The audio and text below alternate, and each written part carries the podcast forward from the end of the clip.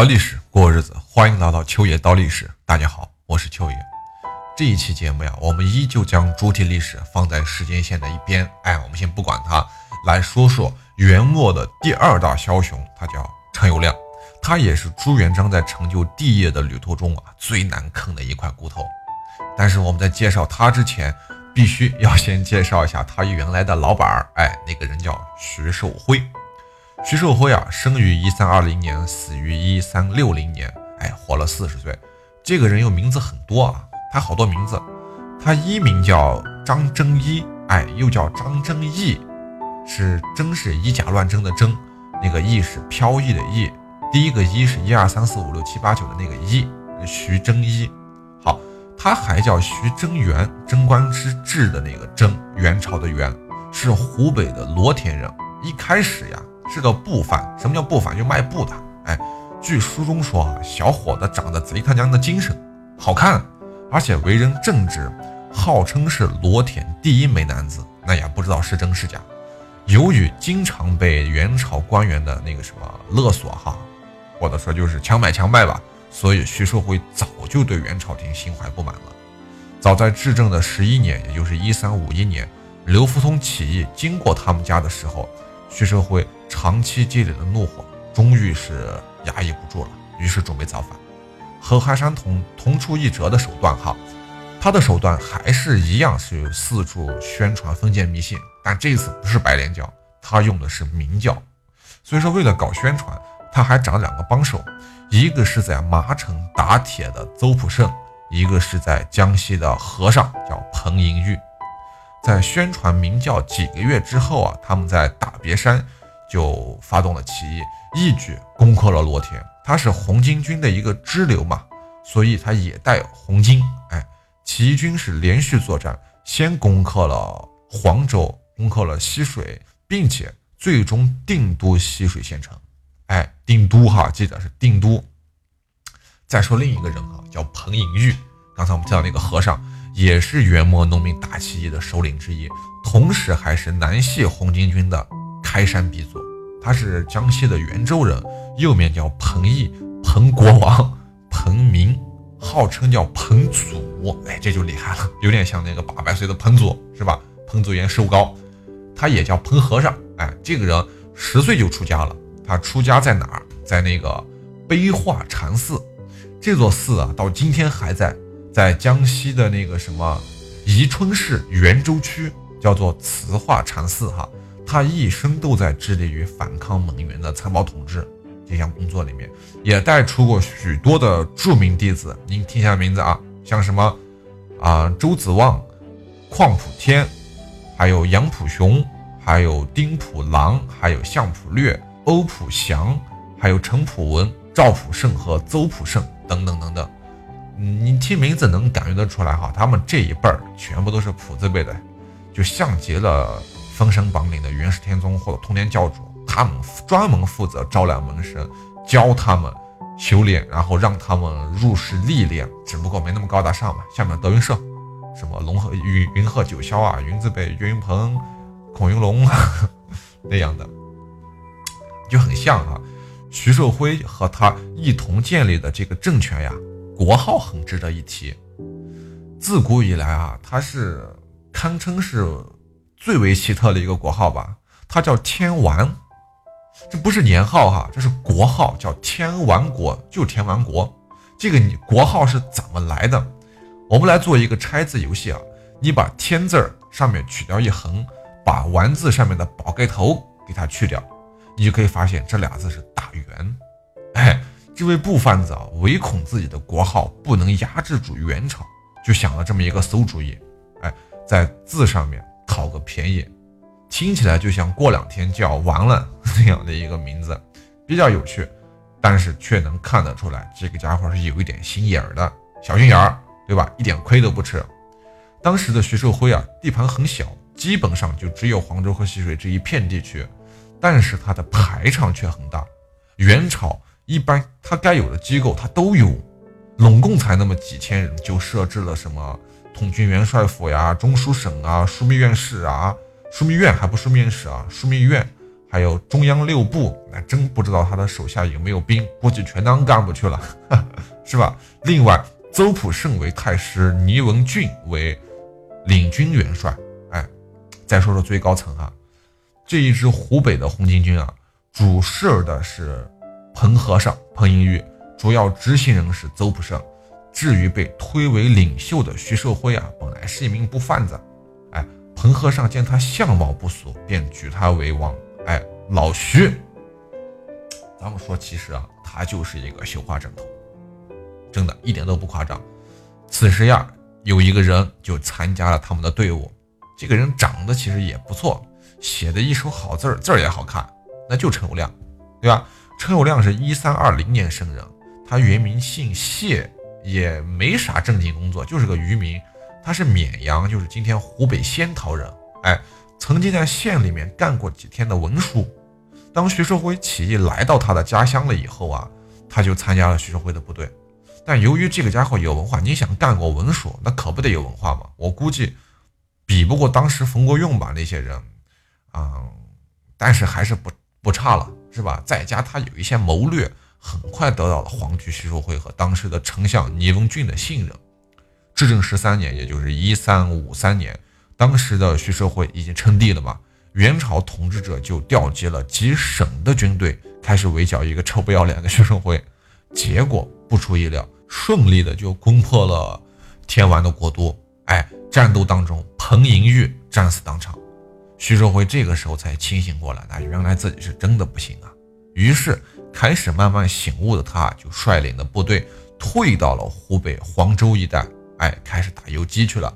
同时对军队也进行了一系列的整顿，然后带领着剩余的红巾军大举反攻，终于重新夺回了江西和湖南，并且在汉阳（今天的武汉汉阳嘛）建立了新的国都，改年号为太平，国号还是天完，对吧？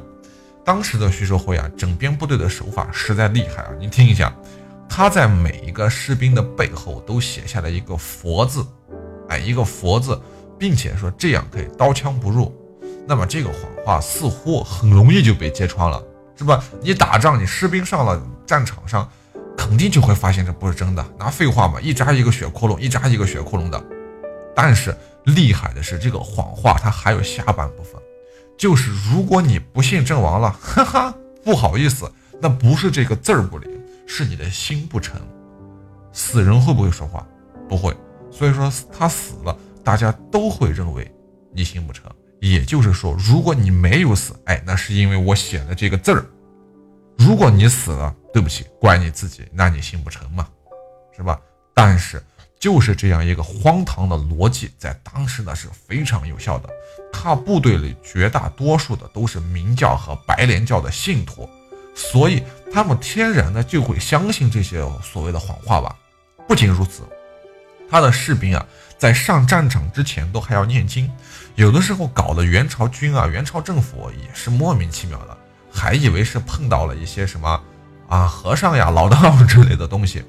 与之相对是他的将领们，这些将领可都不是吃素的，一等一的名将，是吧？在徐寿辉手下有四大金刚，就是分别是总司令叫邹普胜，狂人丁普郎，双刀赵这人叫赵普胜。还有从来没有打过败仗的傅有德，这四人啊，就带着这个这支部队，就横扫元军数十里，一路披荆斩棘，重建了天完政权。在徐寿辉的部队里啊，兄弟义气是最被人看重的。如果有谁背叛了你的兄弟情，是要受到大家的鄙视和惩罚的。这种体系啊，怎么讲，很容易让我们想到黑社会。我们。当时民国时期有一个著名的青帮青红帮，我想大家都还记得，那真的是义气千秋的，是吧？但是凡事都有个例外，有讲义气的，就一定有不讲义气的，是不是？那丞相倪文俊他就是这样的一个人，他一直在徐寿辉身边呀，他知道徐寿辉这个人除了长得帅，基本上一无是处，没什么突出的才能，那自己倒是博学通才的，他文武双全呀，是不是？凭什么我在你徐寿辉手下干活？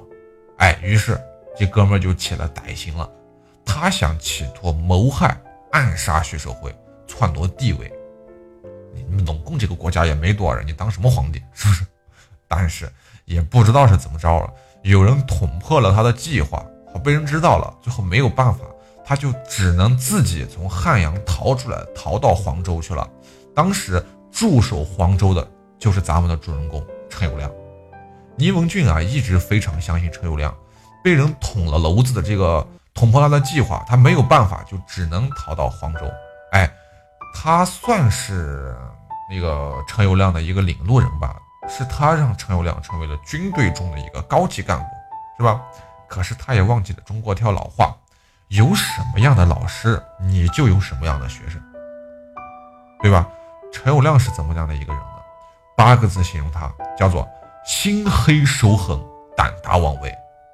从他后来的行为来看，他确实没有什么不是他不敢干的，是吧？别人把义气千秋看得比什么都重要，他就把义气当做狗屎，一点都不管那些玩意儿。别人不敢杀上司、杀兄弟，他干起来是毫不犹豫，而且干完后还大大咧咧的承认，就是我干的，你能把我怎么地，是吧？所以要分析这个人啊，就需要从他的童年开始讲起。他到底是怎么变成这个样子的？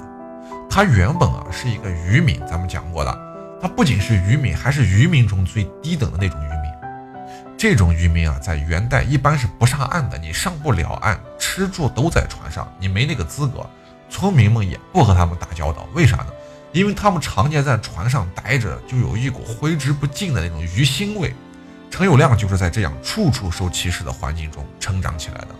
从小就饱受了别人的歧视和唾骂，以及那种看见他就躲得远远的行为和眼神，就使得他的心里有一种深深的自卑感。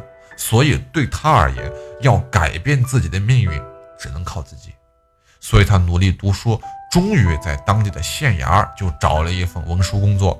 但是这个工作并没有给他带来多少尊严可言。哎，那些瞧不起他的人依旧瞧不起你，是吧？时常也能听见那些低声的，就是议论吧，让他非常发疯 难受。原来读书也无法改变自己的身份，这是在长时间的思考之后，陈友谅终于得出了一个结论。于是他想，怎么样才能让自己得到别人的尊重？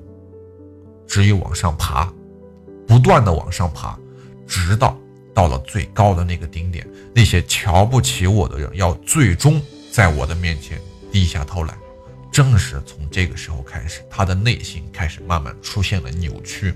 从我们现在的话来讲，就是三观变得不正了。于是，当徐世辉的起义军来到他的家乡的时候，原本是朝廷公务员嘛，对吧？的陈友谅就参加了起义军，将矛头对准了给他发工资的元朝朝廷。他参加起义军的动机啊，明显与那些贫苦的老百姓不同。这动机是一个信号，表示着在陈友谅的心中，信义和忠诚变得不复存在了。在他心中啊，现在唯一重要的就是权力，还有地位吧。只有那样，才能让他以后高高在上的时候，无人再敢藐视他。在陈友谅所学习的东西中，哈，四书五经啊，什么经师子集呀，不重要，一点都不重要。他掌握的最好的是几个东西：杀人灭口。斩草除根，什么无毒不丈夫这类的人生黑哲学，是吧？厚黑学应该也是他的专长。倪文俊最欣赏的就是这一点，但是他想不到的是，有一天陈友谅会把这一切都用在自己的身上。哎，那么陈友谅到底对倪文俊做了些什么呢？我们下期再聊。如果您觉得秋爷讲的还不错的话，也请您多多的点赞、分享和打赏。您的每一点支持都是我坚持下去的动力。明朝是怎么来的？感谢您的捧场，我是秋野。如果您在听节目的过程中想知道更多秋野的故事，或者说想听到秋野的更多其他节目，您可以添加秋野的个人微信账号。首先，您可以打开微信，点击界面右上角的加号，点击添加朋友一栏，在搜索框中输入秋野山人的全拼，这样就可以找到我了。期待与您的深入交谈。